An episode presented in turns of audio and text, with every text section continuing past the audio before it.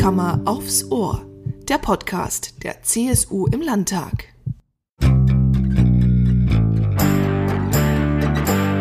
Herzkammer vis-à-vis, das Podcastgespräch. Hallo, hallo, hört man da schon was? Oh, das Mikrofon, das ist ganz schön groß hier. Also ich kenne mich ja mit technischen Dingen nicht so sehr aus. Ich weiß nur, dass der Transrapid mich in 10 Minuten äh, zum, zum Garten bringt, also wo ich die Blumen hinrichte. Jetzt pass einmal auf, Edmund, das ist ein super Hightech-Mikrofon und ich freue mich wirklich, dass wir in der Fraktion so super ausgestattet sind. Aber wo ist sie denn jetzt? Ja, das frage ich mich auch. Wo ist sie denn, diese Barbara Becker? Jetzt warte ich schon so lang und ich möchte doch unbedingt heute noch zu meiner Eisenbahn.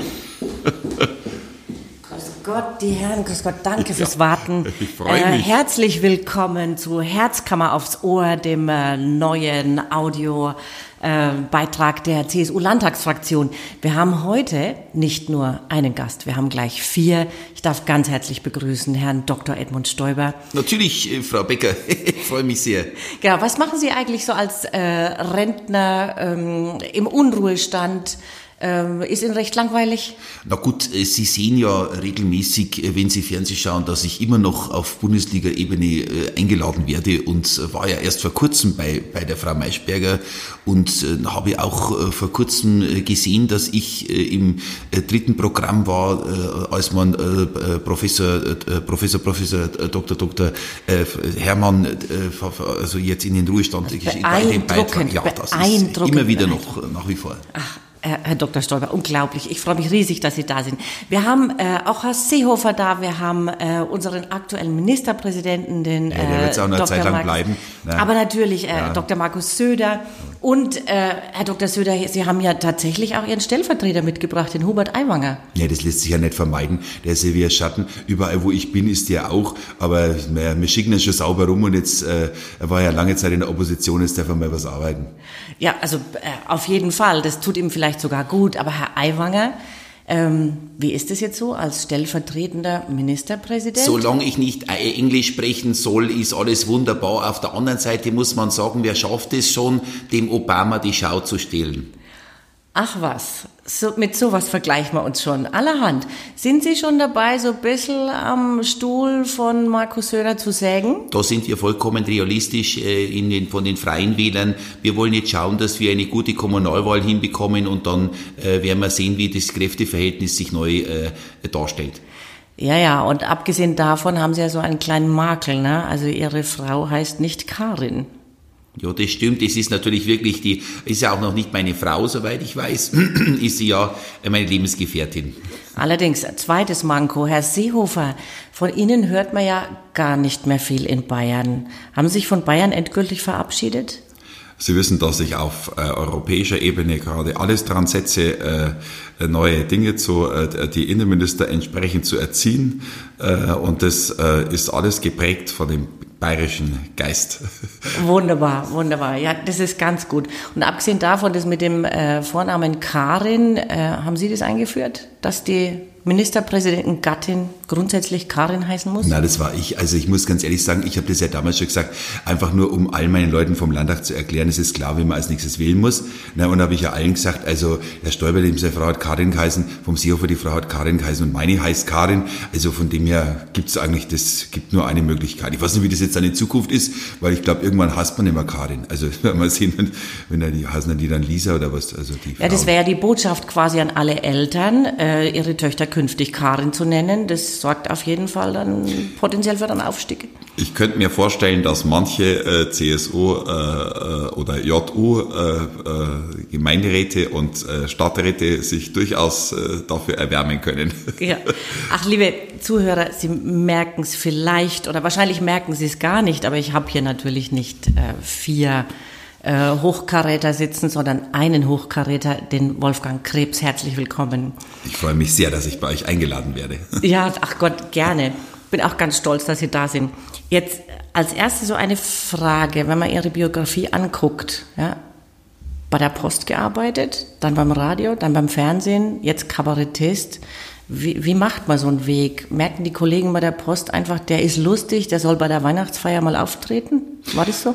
Ich glaube, das war tatsächlich so, äh, dass ich bei der Post, da habe ich aber nur ein Jahr gearbeitet, dass ich da mal äh, als Nikolaus aufgetreten bin, das weiß ich. Und so fängt es ja meistens an. Meistens äh, ist es in Bayern doch so, viele meiner Kabarettistenkollegen sind irgendwann mal ähm, Ministranten gewesen, haben also da sich schon entsprechend äh, mit Obrigkeiten auseinandersetzen dürfen und äh, sind dann irgendwann direkt auf die Bühne gegangen. Bei mir war es eben so, mich hat lustigerweise ein rumänischer Bauingenieur, mit dem ich im Postamt Augsburg vor vielen Jahren mal zusammengearbeitet habe, eben dann unmittelbar nach der Lehre gesagt, du musst nochmal auf die Schule gehen. Also das war bei mir praktisch äh, eine Integration, bloß andersrum. Also der kam aus Rumänien, war Bauingenieur, gesagt, du kannst doch mehr als da herunten im Keller ein paar Päckchen sortieren. Und in der Tat, es war tatsächlich so.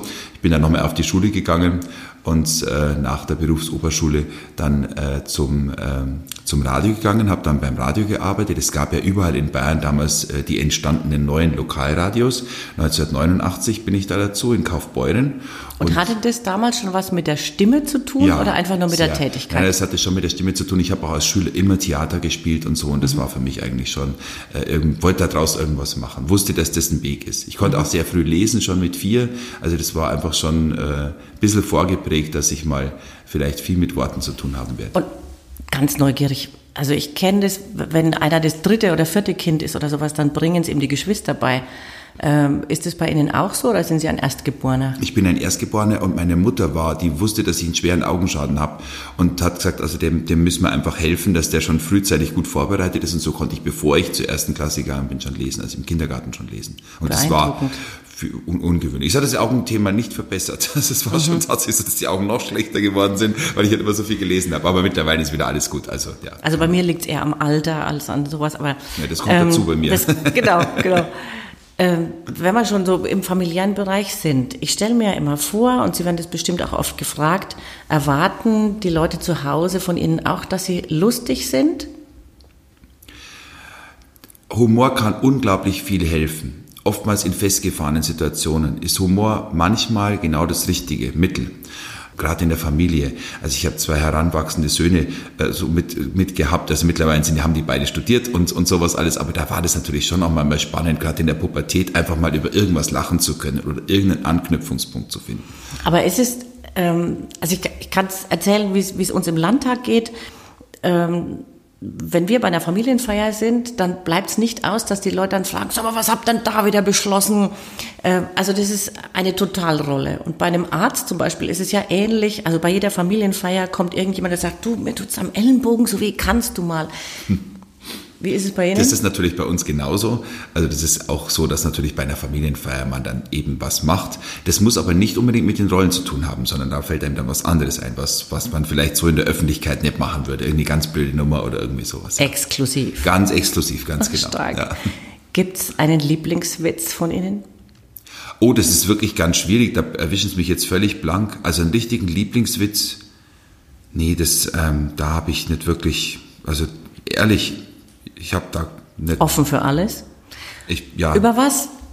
Nein, über wen lachen Sie besonders gern? Ich lache sehr gern über meinen lieben Kollegen, den Django Asyl, den ich sehr mag und sehr schätze.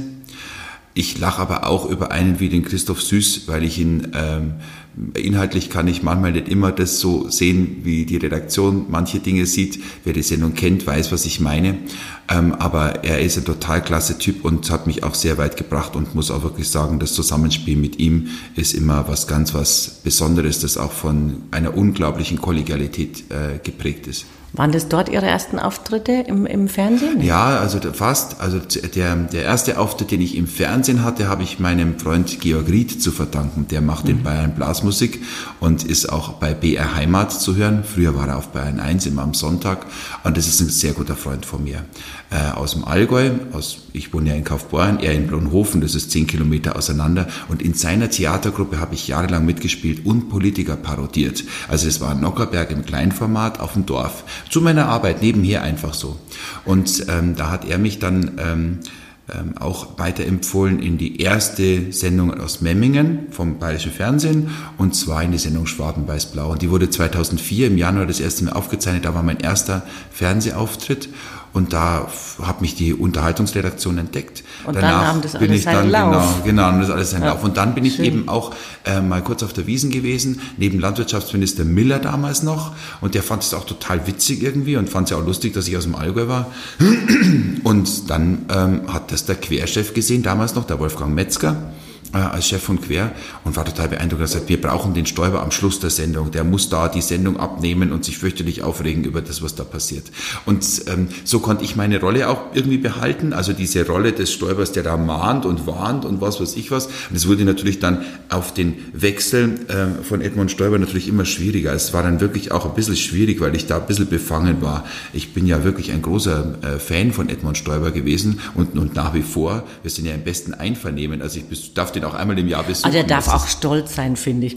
Ähm, gibt's also ich, ich glaube, dass, dass äh, Edmund Stoiber das auch total schätzt und möge er uns lange erhalten bleiben. Gibt es denn jemanden, der ganz beleidigt ist, weil er von Ihnen gar nicht parodiert wird? Das habe ich noch nicht erlebt. Also das wäre jetzt, also es ist so, es, es gab schon mal auch den, den ein oder die andere, die mal gesagt haben, mich müssen es auch mal parodieren. Aber das hat natürlich immer damit zu tun, wie hoch ist der Bekanntheitsgrad. Das ist nicht einfach zu erreichen. Das ist ja manchmal schon etwas seltsam, dass gerade zum Beispiel im Bayerischen Kabarett unglaublich viele auf Instagram, Facebook und auch sonst, wie jetzt ist, ich bin ja ein Influencer der alten Garde noch. Ich bin jetzt zurzeit jeden Tag auf Bayern 1 zu hören und bin damit ja also da haben wir ein Millionenpublikum, das können Sie auf Instagram und Facebook so schnell gar nicht erreichen. Aber ich finde es trotzdem erstaunlich, dass viele, also meine Kollegen und ich sozusagen ähm, oftmals wesentlich ähm, wichtiger für die Medien sind oder in, in, kommen öfter vor als die echten Politiker. Mhm. Und es ist ja manchmal schade, dass wir jetzt zum Beispiel nicht ähm, jeden bayerischen Staatsminister auch von der Gleichwertigkeit her ähm, auch da stattfindet. Also, also den Staatsministern da müssen manche noch ein bisschen dran gleich. arbeiten. Ja, ja, ja, ja, das glaube ich auch. Also vielleicht können wir denen heute auch helfen. Ähm, ein was interessiert mich noch, äh, weil ich schon Respekt habe vor so Live-Auftritten. Die machen Sie ja auch. Habe ich neulich einen gesehen, war ich völlig begeistert. Äh, Gibt es ein Publikum im Lauf Ihrer äh, Zeit bei den Live-Auftritten, das so gar nicht funktioniert hat, das kaum gelacht hat? Das gibt's schon mal. Das gibt ähm, immer wieder auch, also das kommt darauf an, wenn, ähm, also eigentlich ist es sehr selten, deswegen weiß man das ganz genau, wann das war bei mir, weil ich sehr kritisch bin, auch mit mir selber. Man sagt ja immer von den Ostwestfalen oder von den Oberfranken, dass die eher so verhalten also das, im Humor sind. Das kann ich bei den Franken überhaupt nicht sagen. Ist klar, Sie sagen das natürlich mit Ihrer unterfränkischen Färbung. Mein Vater kommt an der Grenze von Unterfranken, also zu, zu Unterfranken aus Schönbrunn bei Bamberg. Da ist oh. er geboren. Und das heißt, es ist praktisch danach kommt dann Burg Ebrach und dann glaube ich geht es schon mit Unterfranken los oder relativ schnell schon. Also er kommt aber noch aus Oberfranken. Und ähm, deswegen ist mir das Fränkische ja auch nicht fremd. Und ich muss immer sagen, mit meiner fränkischen Verwandtschaft habe ich oft mehr gelacht als mit meiner oberbayerischen Verwandtschaft. Oh, wir nehmen das jetzt mal echt als Kompliment. Absolut. Wir Nordbayern und Franken. Ähm, Sie dürfen jetzt äh, ziehen eine Karte. Und zwar mhm. habe ich jetzt so ein paar bayerische Staatsminister, Staatsministerinnen ähm, und sie ziehen die Karte und können reagieren, wie sie mögen. Als Wolfgang Krebs, als Edmund Stoiber, als Markus Söder, als wer auch immer. Mhm. Einen Satz zu der Person. Sie ziehen jetzt. Mitten raus. Alles ja ganz einfach. Oh, es ist so nett. Sie haben noch dazu geschrieben, wer es ist. Ich genau. habe jetzt gedacht, bin gespannt. Also ich glaube, dass ich alle zusammenbringe. Äh, genau. Also das ist der Albert Vieracker. Ähm, das ist natürlich ein super Minister. Erstens mal kann es nur ein super Minister sein, weil der war ja lange Zeit bei mir Staatssekretär. Und, äh, und das kann ich einfach auch sagen. Also ist da natürlich auch jetzt Staatsminister für Finanz und Heimat geworden. Und als solcher hat ihn der Wolfgang Krebs erlebt und er kann kurz was sagen. Ja. Das ist völlig faszinierend. Also meine Mutter ist Mittelfränkin und ich weiß, wie schwer dieses mittelfränkische L ist. Also du musst das L immer nur raus aus dem Mund sagen, außerhalb vom Mund Super, sagen. Der nächste. Also Fürger haben wir schon erledigt. Er ist super. Das ist die Michaela Kaniber. Die habe auch ich wieder, das muss ich einfach als Söder sagen, ne? also die habe auch wieder da äh, natürlich dazu gemacht und ähm, ich war sehr erstaunt. Vor kurzem hat die auch äh, gesprochen vom Bauernverband in Hersching, habe ich in den Nachrichten gehört und da hat sie den Bauern auch einmal gesagt, dass sie nicht immer die alten Argumente nehmen sollen und das war super, weil es das höchste Eisenbahn, wir werden jetzt einfach grüner und wir tun uns jetzt einfach ein wenig mehr anstrengen. Also Sie sehen, ich bin gar nicht so schlecht informiert. Gell? Wir werden überhaupt nicht grüner, ich muss mich da total wehren, wir werden nicht grüner, wir werden ökologischer. Wir tun die okkupieren, wir tun es einfach Okkupi alles rüber. Genau, wir okkupieren so, wie den Hartmann brauchen wir Der nicht. nächste. Also ich zumindest nicht. Tja, das ist äh, Dr. Hans Reichert, Staatsminister für Wohnen, Bau und Verkehr. Und äh, momentan hängt ja, das ist, ein, das ist das Schlüsselministerium. Und ich finde es sehr schade, dass so ein Mann wie dieser, dass dieser Herr Reichert äh, jetzt äh, äh, sich da absichern möchte und äh, Landrat werden möchte in einem der Bezirke, wo sich jetzt, glaube ich, 800 Menschen beworben haben in 400 verschiedenen Parteien, äh, um Landrat zu werden. Dieser Reichert hat eine der wichtigsten Aufgaben im Freistaat Bayern, nämlich Mobilität, äh, und Bauen und Wohnen zusammenzubringen. Das oh, ist eine der Schlüsselthemen. Wo wollen wir wohnen? Wie wollen wir fahren? Wollen wir Transrapid nach Würzburg zu Ihnen nach Hause? Oder, unbedingt, oder unbedingt. So, eine nächste Karte. Das dauert jetzt ewig da. Das ist der Dr. Florian Herrmann. Ich habe vor kurzem einen Beitrag gesehen über seinen Vater, den Professor Herrmann, und zwar im Bayerischen Fernsehen. Ich mache immer wieder Werbung für unser Haus, weil es so wichtig ist, dass wir daran auch immer denken. Und ähm, das war ein wirklich großartiger Beitrag. Ich halte sehr viel von diesem stillen Herrn, äh, Dr. Herrmann. Äh, Florian Herrmann ist ein ganz ähm, seriöser und anständiger Mensch, den ich einmal im Jahr treffe beim Starkbieranstich der Weinstefaner Brauerei. Ach süß. Und jetzt schauen wir mal, ob Sie noch eine Frau erwischen. Na, das haben Sie mir jetzt aber sauber hingeschrieben. äh, ja, das ist Melanie Hummel, Staatsministerin für Gesundheit und Pflege. Äh, Melanie Hummel hat sich vor kurzem mit Markus Söder äh, gegen Grippe impfen lassen. Ich glaube sogar, dass die Hummel den Söder geimpft hat. und das könnte das sie auch. auch sie einmal gern. Ärztin, sehr schön. Äh, wir kommen noch einmal zurück zu einem unserer Studiogäste, ähm, Herr Dr. Stoiber, Ministerpräsident AD. Äh, Sie sind ja extrem bewandert in Sachen Technik. Würden Sie all den Zuhörerinnen und Zuhörern draußen bitte erklären, was ein Podcast ist?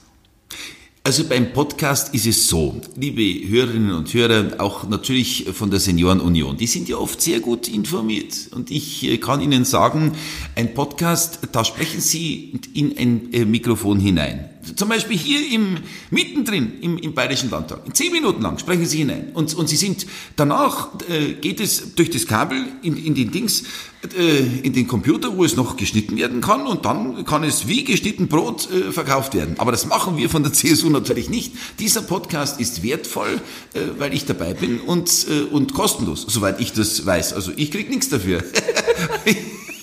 Und, und dann sind sie da, überall, weltweit, wo man sie hören will. Und das finde ich toll.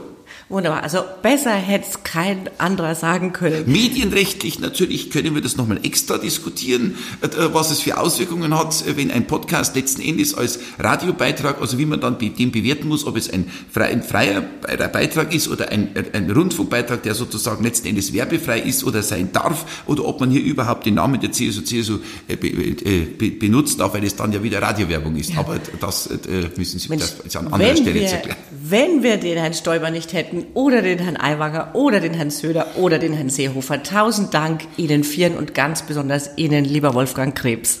Ich darf mich ganz herzlich bedanken. Ich wünsche alles Gute. Vielen Dank für die Einladung. Gern.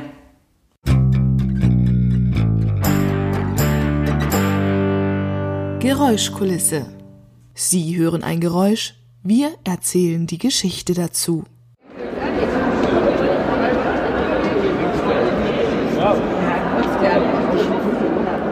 Sich einmal wie in Hollywood fühlen.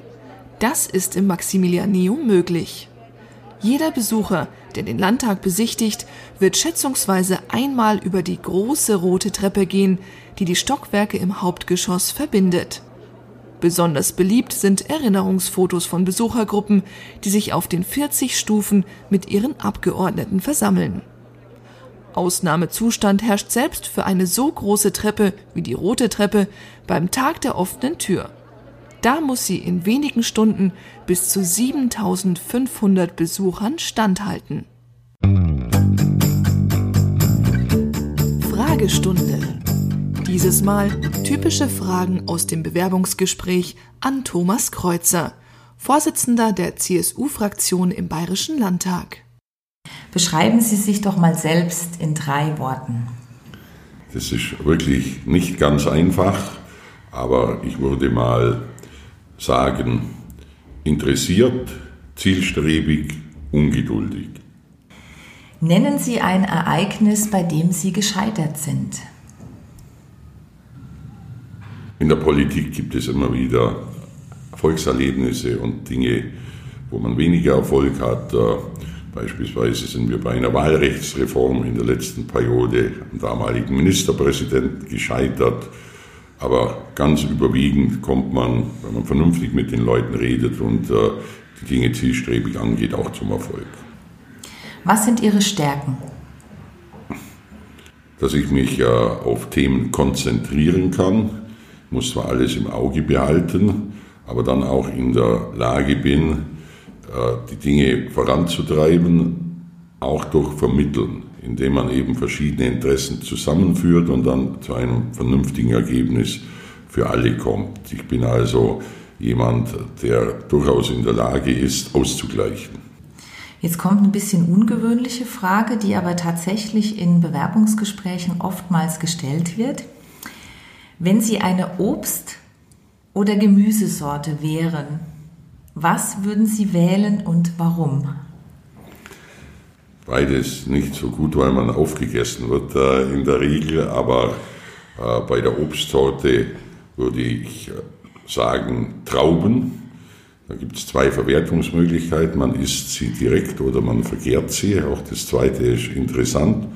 Und bei Gemüse würde ich sagen Tomaten, weil es die Gemüsesorte ist, die ich eigentlich sehr gern mag. Warum haben Sie sich auf diesen Job beworben? Politiker ist ja nicht etwas, wo man sich bewirbt, sondern dies äh, kommt mit der Zeit. Ich war schon mit 24 Stadtrat und dann wird man irgendwann gefragt, ob man für den Landtag kandidiert. Ich war dann äh, in der Staatsregierung und äh, habe aber immer schon den Beruf des Fraktionsvorsitzenden sehr interessant empfunden und habe somit kein Problem gehabt, als was CEO von mich gefragt hat, ob ich dies machen will. Was können Sie zum Team, jetzt hier ganz konkret zum Fraktionsteam beisteuern? Wir haben hier ein sehr gutes Team. Man muss sehen, dass äh, die Geschäftsstelle der CSU klein ist. Wir haben verhältnismäßig wenig Mitarbeiter. Und deswegen müssen die vollen Einsatz bringen, müssen auch sehr vielseitig sein. Wir haben nicht für jedes Thema, jedes kleine einen Spezialisten, wie das ein Ministerium hat.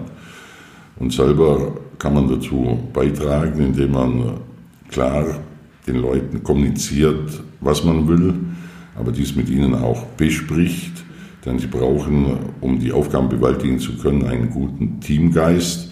Und den haben sie nur, wenn auch der Vorsitzende mit den Leuten kommuniziert, äh, sich austauscht und dort anerkannt wird.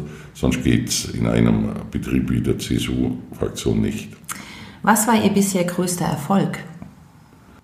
Politisch gesehen war sicher einer meiner ganz denkwürdigen Tage, als es uns gelungen ist, äh, nach sechs Jahren SPD-Oberbürgermeister in der Stadt Kempten wieder den Oberbürgermeister zu stellen, aber auch an Tage wie als ich in den Landtag gewählt worden bin oder in die Staatsregierung berufen worden bin, erinnert man sich natürlich zurück.